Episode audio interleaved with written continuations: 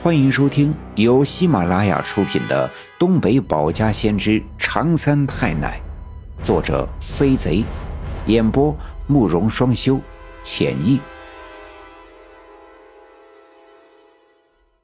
第九十章：好心思怎奈成坏事，安眠药，小军托梦来。赵村长之所以能在刘家镇。当了这半辈子村长，就是因为他为人忠厚，做事认真，把全村这几百口子的人的的确确的放在了心里头。西家有困难，他帮西家；东家有难处，他帮东家。总想着干点啥事儿，让村子里的人啊生活更好一点。前几天接到电话说省里要来人。刘家镇出了个全国第一的什么文物，一旦确认了，区区的刘家镇就能轰动全国。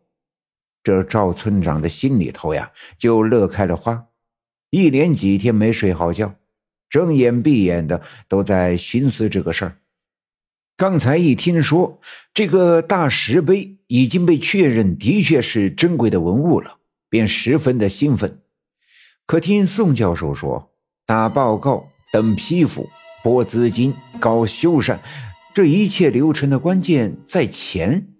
上级的钱得一年半载才下来，而自己这一把年纪，估计在村长这个位置上也没几天了。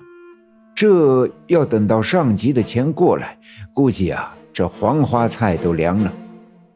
不过，刚才宋教授出的主意倒是不错。可几万块钱的事儿不是小事儿得好好的琢磨琢磨。那个助理一个劲儿的催宋教授，赵村长一时间心烦意乱，于是拉着宋教授的手说：“哎，宋教授啊，你的主意啊的确挺好的，不过我得跟大家研究研究，毕竟这是钱的事儿，还不是个小数目。”宋教授笑了，脸上的皱纹堆在了一起。看上去像是那北山坡上修的梯田。老赵，你放心，这事儿呀，我肯定帮你到上边通融通融。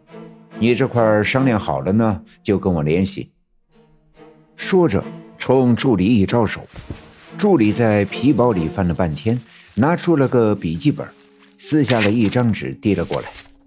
宋教授接过纸，在口袋里掏出一支钢笔。刷刷刷的在纸上写了一串数字，递给了赵村长。老赵呀，这是我办公室的电话，有啥事儿呀就给我打电话。赵村长接过这张纸，视如珍宝的揣在上衣口袋里。我爸爸见他们要走，赶紧跑过来，跟宋教授说了白小娟父女要搭车去县城的事。宋教授和助理对视了一眼，面露难色。我爸爸往车里看了看，冲宋教授说道：“宋教授呀，你看车里正好还有两个位置，就行个方便。白小娟病得急，得抓紧去县城。你看。”宋教授皱了皱眉头，点头答应。我爸爸急忙跳上车，给司机指引方向，直奔下队的白小娟家去接人。白小娟她爹早已收拾好东西，在家等候。见车来了，便千恩万谢的上了车。我爸爸下了车，目送他们远去，心里的石头总算是落了地。回到村部，赵村长一筹莫展，见我爸爸回来了，便拉着我爸爸的手，来到小分队的屋子，把屋里的人都打发走，关上门，跟我爸爸说了关于大石碑的事。以及宋教授给出的主意，我爸爸听了后皱起眉头，沉默了一会儿，抬起头说道：“我看呐，这事儿可得谨慎，好几万不是小数目，咱们别再让人家骗了。骗？哪能扯到骗上去呢？”赵村长对我爸爸的话不太理解，我爸爸说道。我总感觉哪儿不对劲，可以说不上来，不过还是谨慎点好。下午的时候，赵村长和村里的张会计在村部研究筹钱的事儿。我爸爸记得早上出门的时候，我奶奶交代他早点回家，今晚隔壁小军的头七，小军会回魂，担心会发生什么不寻常的事。于是，我爸爸回家的时候带上了那杆五六式步枪。我爸爸回到家，还没等进院子，就听见李华山骂骂咧咧的叫嚷。骂的都是一些不堪入耳的脏话，循声望去，果然，李华山呀又站在屋顶，光着屁股，裸露着下身。我爸爸摇了摇头，叹了口气：“好好的一家人呐，落得如此下场。”我爸爸进了屋子，刚洗了一把脸，我便缠着爸爸给我做了一个冰车。院子南边的小河早就结冰。站在大门口，就可以看到那一大片银白，闪耀着太阳的光芒。很多年纪比我大一些的小孩，每天都会带着冰车在冰面上开心的疯玩。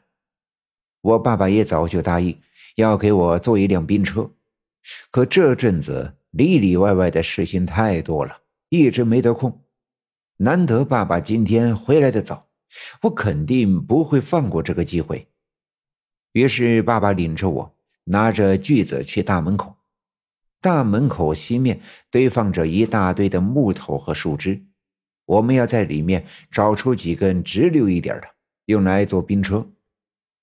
刚走到大门口，就有两个妇女从李华山的院子走出来，直奔我家。我爸爸认得他们，是李华山的两个直近的亲戚。